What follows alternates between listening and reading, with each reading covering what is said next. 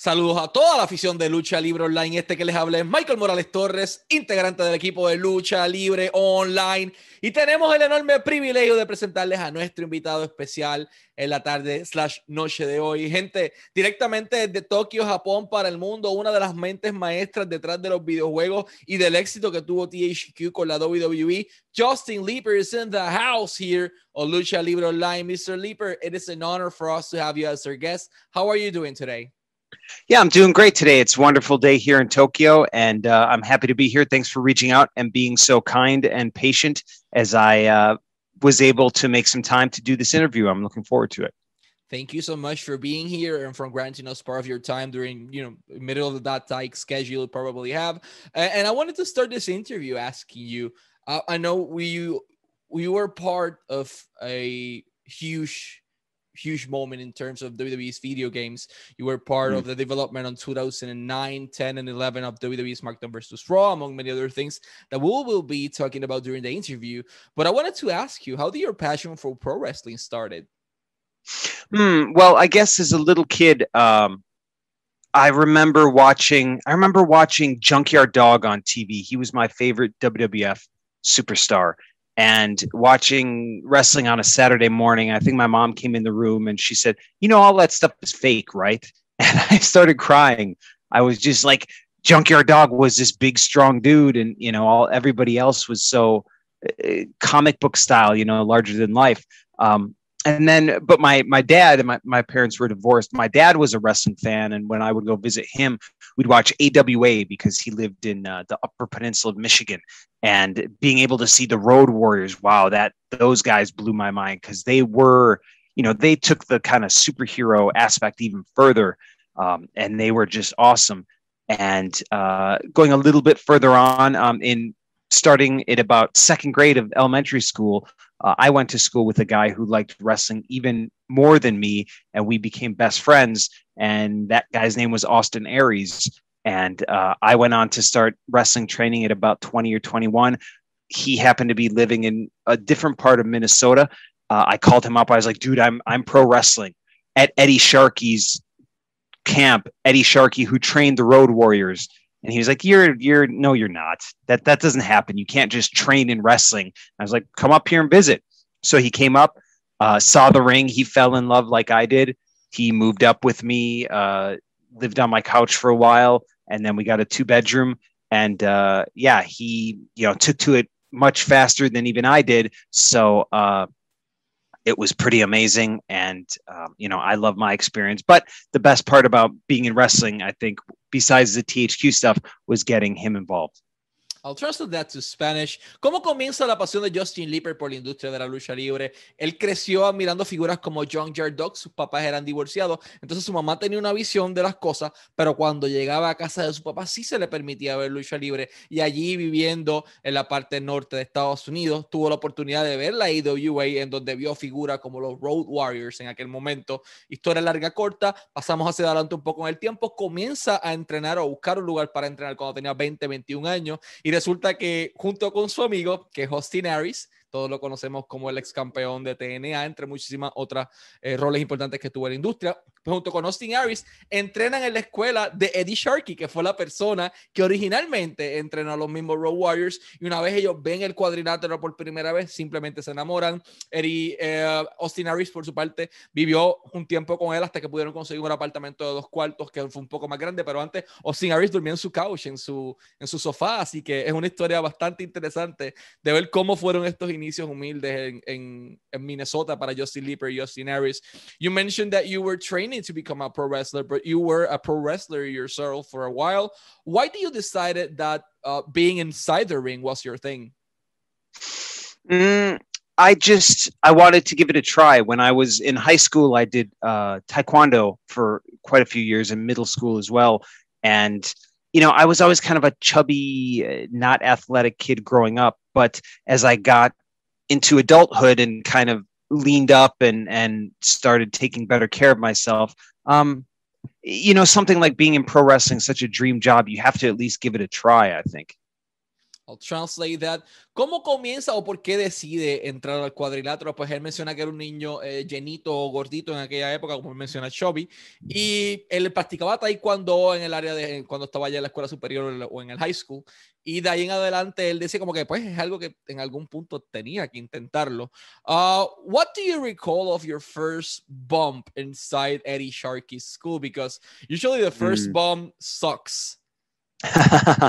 well, to be honest, the, the first bump wasn't too bad. Um, what really hurts is running the ropes oh. because once you you're you're activating, you know, you're putting pressure on parts of your body that that aren't used to being touched, much less smacked. So uh, running the ropes the first day, man, I was sore for a long time after that. So that to me, I remember as kind of being that that painful first part of pro wrestling.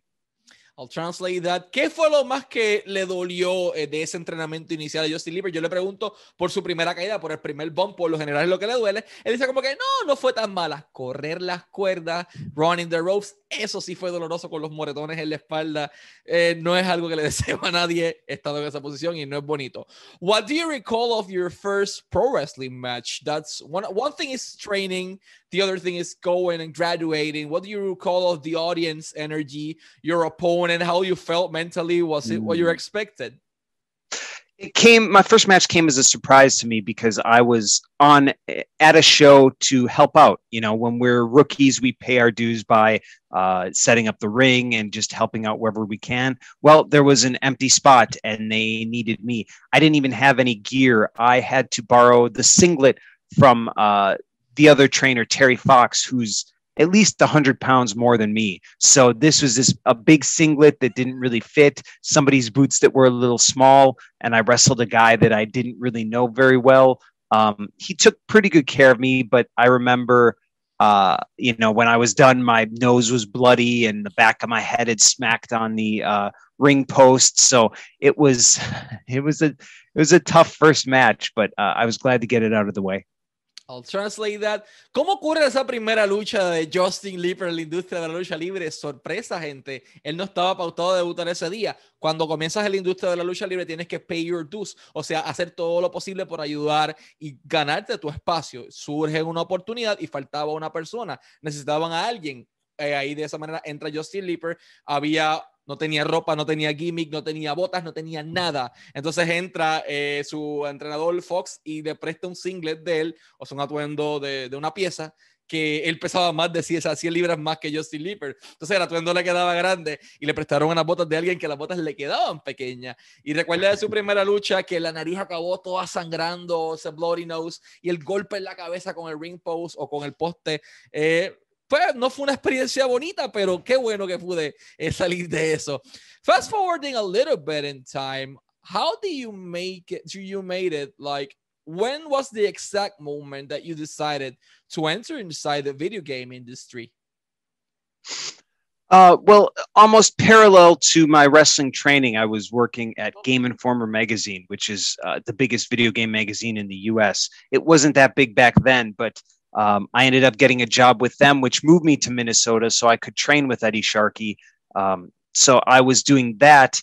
And then uh, I left to live in LA instead of Minnesota. So I started training in stunts and got in touch with the THQ guys. They were they were in LA as well, and uh, they called me in for an interview to uh, be just a regular gameplay designer on the WWE game series.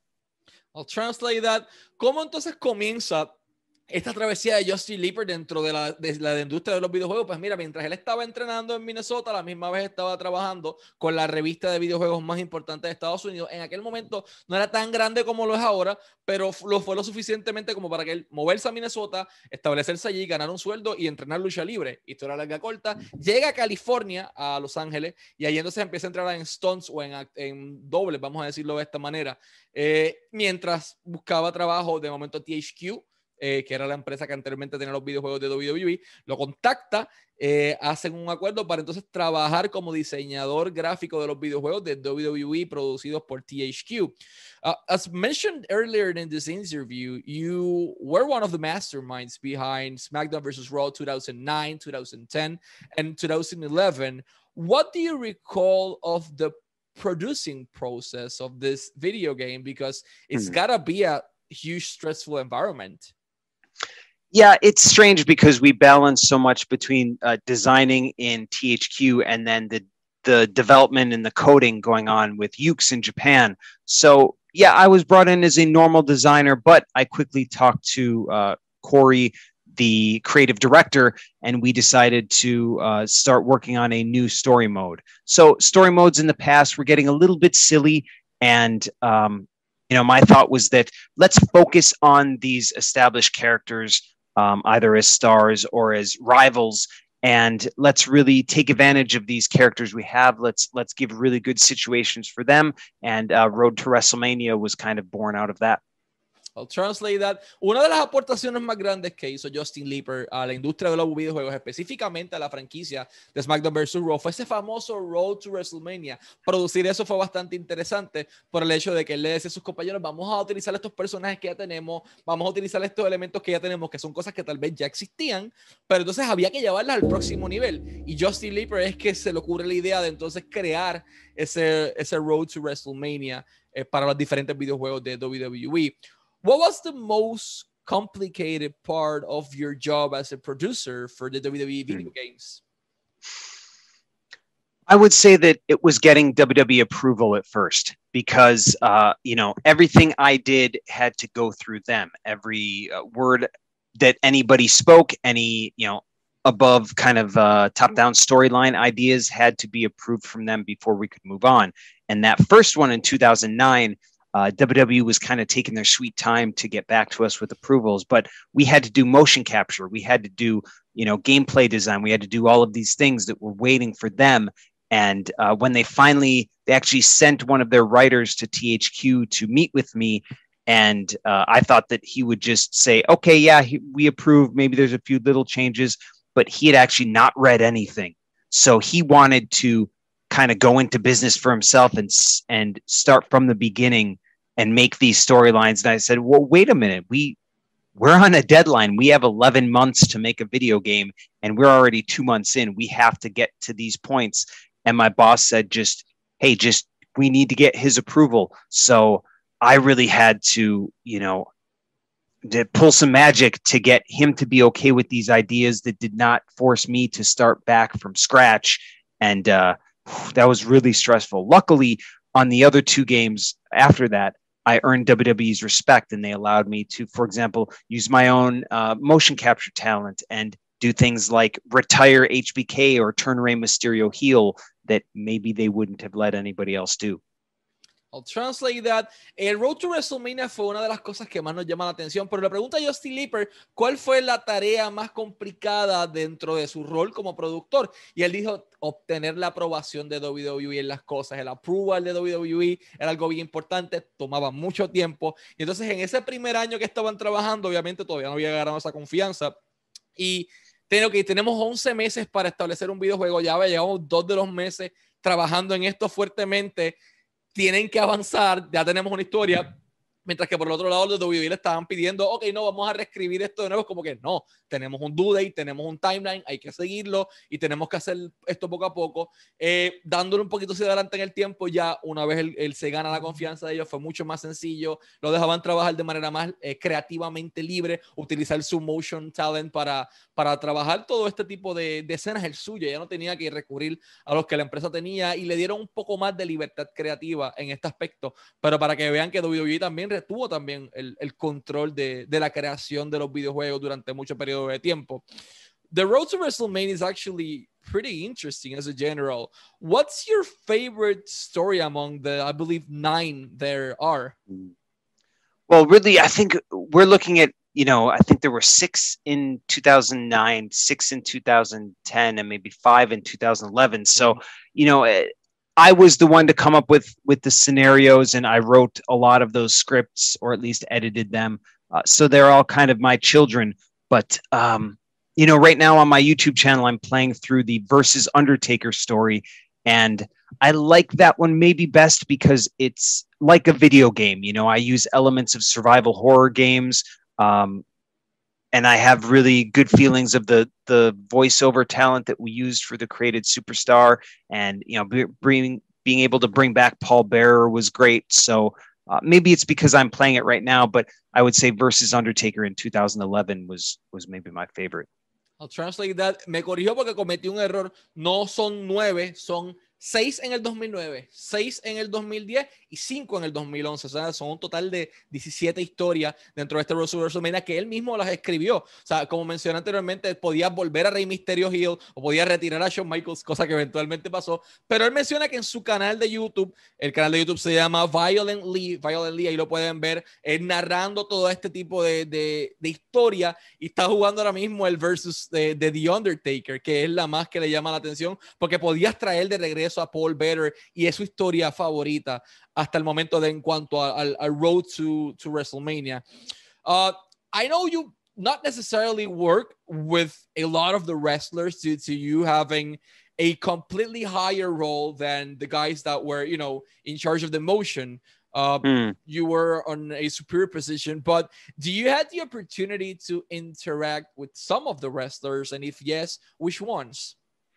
Yeah, so I actually directed all of the motion capture. Um, I felt that because I was a writer and a former wrestler and an actor, um, I would be able to be kind of the best one to to be overseeing all the motion capture. So uh, from 2010, I brought in my own team. So what used to happen is there were some actors, and then WWE would send some development talent in to do the more wrestling scenes. But I had friends like Colt Cabana and Chris Hero and uh, Lacey, and I would I knew that they were able to act as well, so I I brought them in. Um, some other people that I used, I used Paul London for doing shooting star presses. Uh, Cesaro was played Edge in uh, 2011. Um, so and Jack Swagger. So I had guys that were you know really high high level pro wrestling talent that weren't in WWE. Austin Aries came in and did uh, a lot of motion capture for me as well. Um, so yeah, I, I got to work, you know, right next to a lot of those guys and, and direct them. Um, but they were all such great talents that it, it was a it was probably the most fun part of my job. Before I go to the translation, you mentioned Colt Cabana, Paul London. You also mentioned Austin Aries, Cesaro. Who was the other person you mentioned? Uh, Lacey. She's a, a female wrestler who's who's wrestled around quite a bit back in the day. Perfect. And you mentioned this guy's basically at that point weren't under contract with the company. They, right, they were all independent wrestlers at the time. Pretty interesting. I'll translate this. Eh, le pregunto sobre este proceso creativo de qué oportunidades tuvo de trabajar con algunos de los talentos de la empresa. Cuando él gana la confianza de la empresa, él tuvo la oportunidad, él estaba dirigiendo todo lo del motion scene, todo lo de las acciones, porque sentía que como productor y escritor, él debía pues ver que se estaba haciendo las cosas bien y está excelente y comienza a traer a sus amigos de afuera. ¿Quiénes son las personas que realmente estuvieron detrás de todo este proceso eh, de animación del video, de los videojuegos de WWE en el 2009, 2010 y 2011? Cole Cabana, una persona que no estaba bajo contrato con la empresa, luchador independiente. Lacey, que es una de las luchadoras que él mencionó. Paul London para los Shooting Star Presses, Austin Aries, entre muchísimas otras personas. Cesaro trabajó eh, en los motion de Edge y trabajó en los motion de mm. Jack Swagger en aquel momento. Entonces es bien interesante porque todos ellos eran luchadores independientes buscando eh, un dinero o un sueldo y eventualmente ganarse una oportunidad con la empresa. Y qué bonito saber que de, de todo, yo creo que excepción de Lacey, el resto todos en algún punto tuvo la oportunidad de trabajar para la empresa en algún rol que otro y me parece sumamente interesante. Así que trabajaba con talento bastante frecuente y ese era su equipo de trabajo. Um, you work for THQ, uh, which in my opinion, with the respect of the 2K franchise, has been the best work uh, in terms of WWE video games so far. Mm. But I want to know your opinion regarding that. What's your opinion on WWE 2K's franchise? But besides, like, not about shading, but what's missing on their product compared to what THQ mm. offered back then?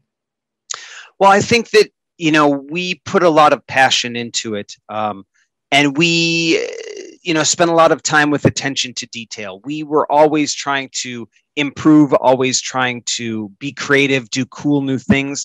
I think that what 2K does is they focus on their brand. You know, they have this basketball game, NBA 2K. They try and make it every game fit into that brand. And I think with the WWE 2K series, they're trying to do the same thing.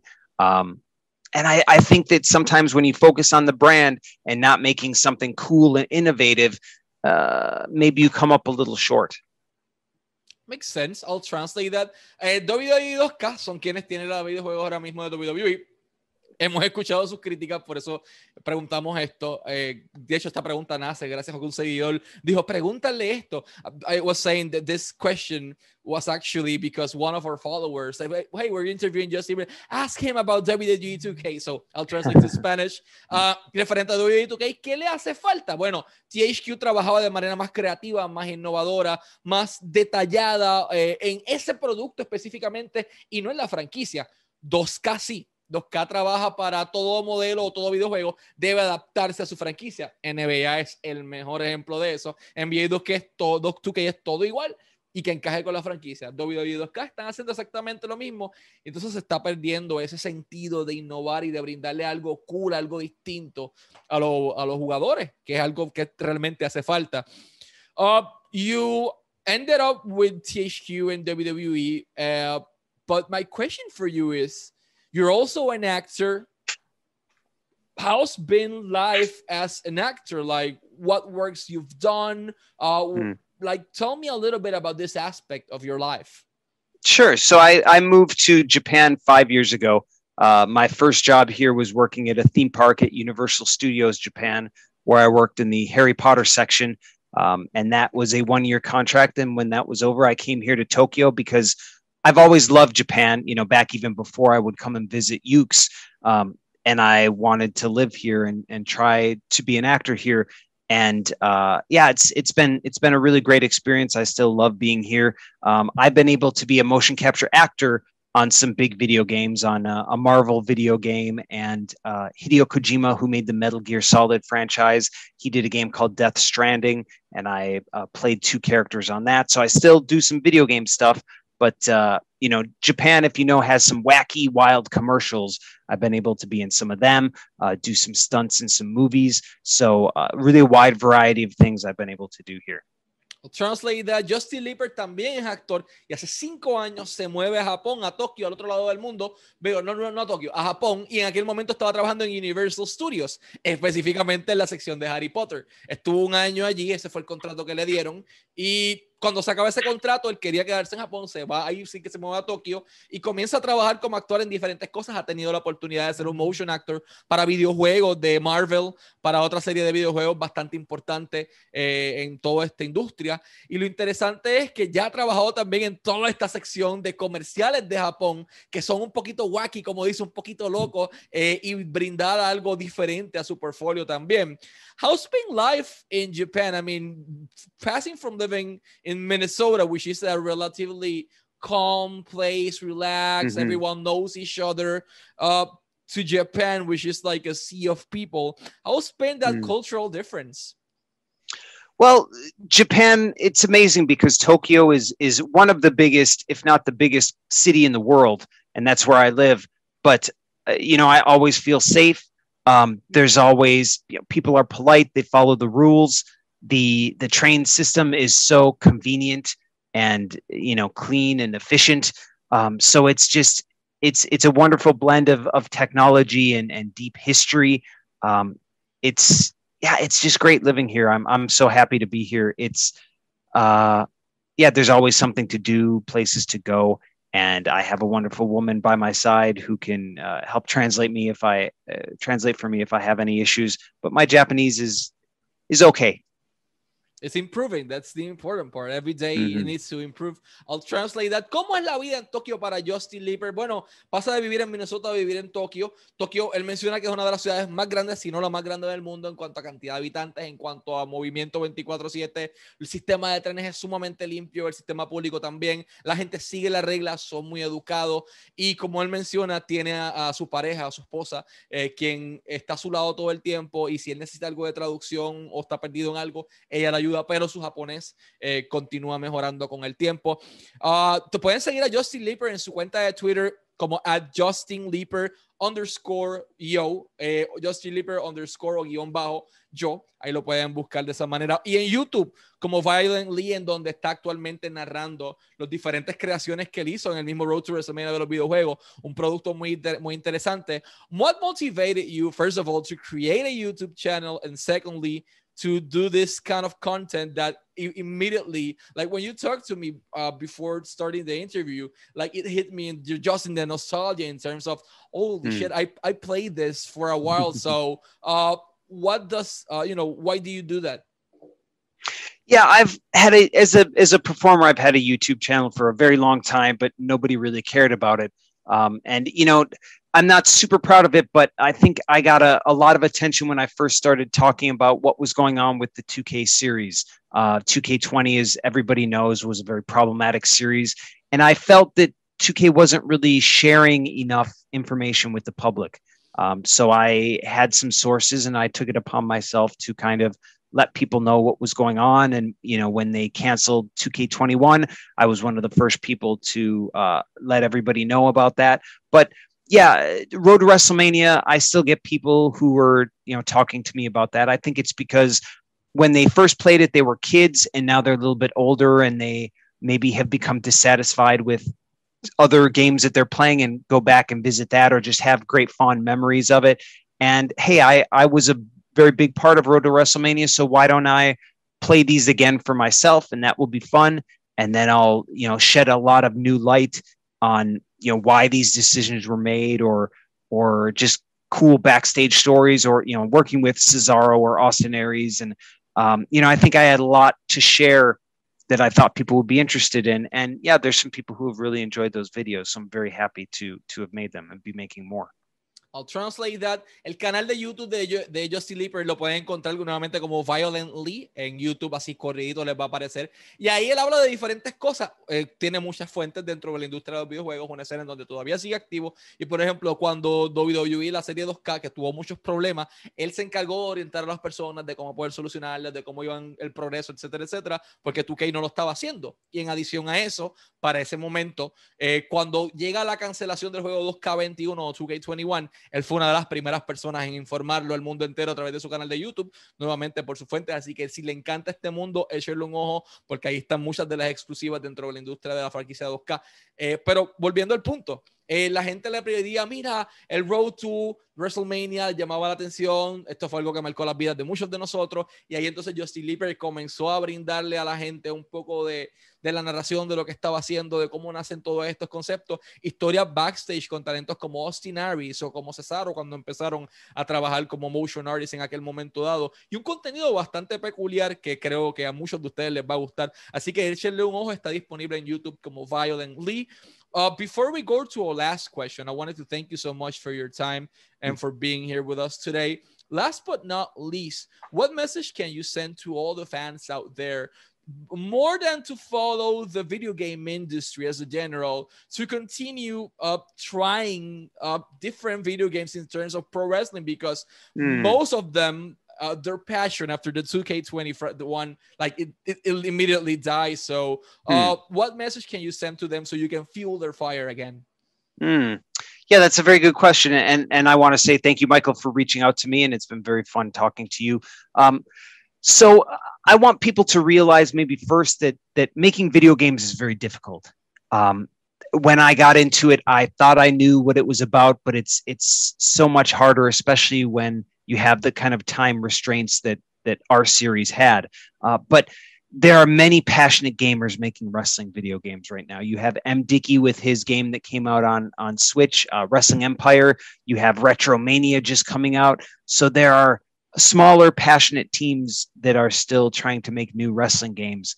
And uh, of course, the AEW game is is in development by Yuke's. So I'm very excited to see what what they come up with.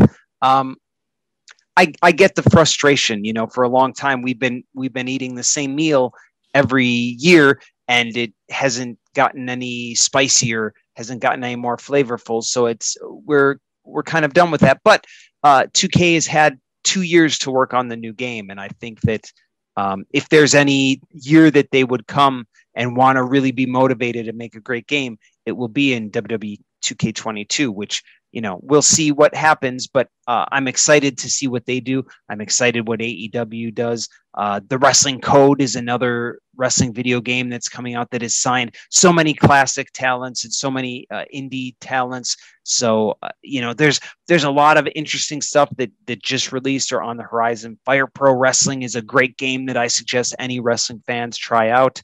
Um, so there's a lot of wrestling games out there. You just have to look a little bit and have a little bit of patience and understanding. And I think that you'll find something that you like. I'll translate that. ¿Cómo ustedes pueden nuevamente avivar esa pasión de la lucha libre por los videojuegos? Sabemos que, como él dice, es un poquito frustrante después de lo que vimos de ver lo mismo todos los años y encima lleno de box como en el 2020 con WWE 2K20.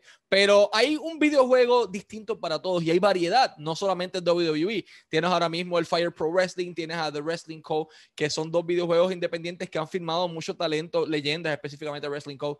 Eh, han filmado bastantes leyendas para darle un contenido distinto. Tienes también el videojuego de IW, que está entonces en creación, está eh, llamando la atención de todo el mundo, al igual que el, el de teléfono móvil. Y si hay un año en que WWE y la franquicia 2K tienen que sacarla del parque, es este año para la franquicia, el, el videojuego de 2022, el WWE 2K22. Así que vamos a esperar lo mejor y continúen entonces buscando un poquito para darle un poquito de variedad a su gusto. Mr. Leaper, it's been honor for us to have you as our guest. Thank you so much for your time and always wishing you success in your career and in your personal life. My, it was my pleasure, Michael. Thank you so much. And, I look forward to talking to you again. Perfect. Este fueron Justin Leaper y Michael Morales Torres para Lucha Libre Online, la marca número uno de Pro Wrestling y Combat Sports en español.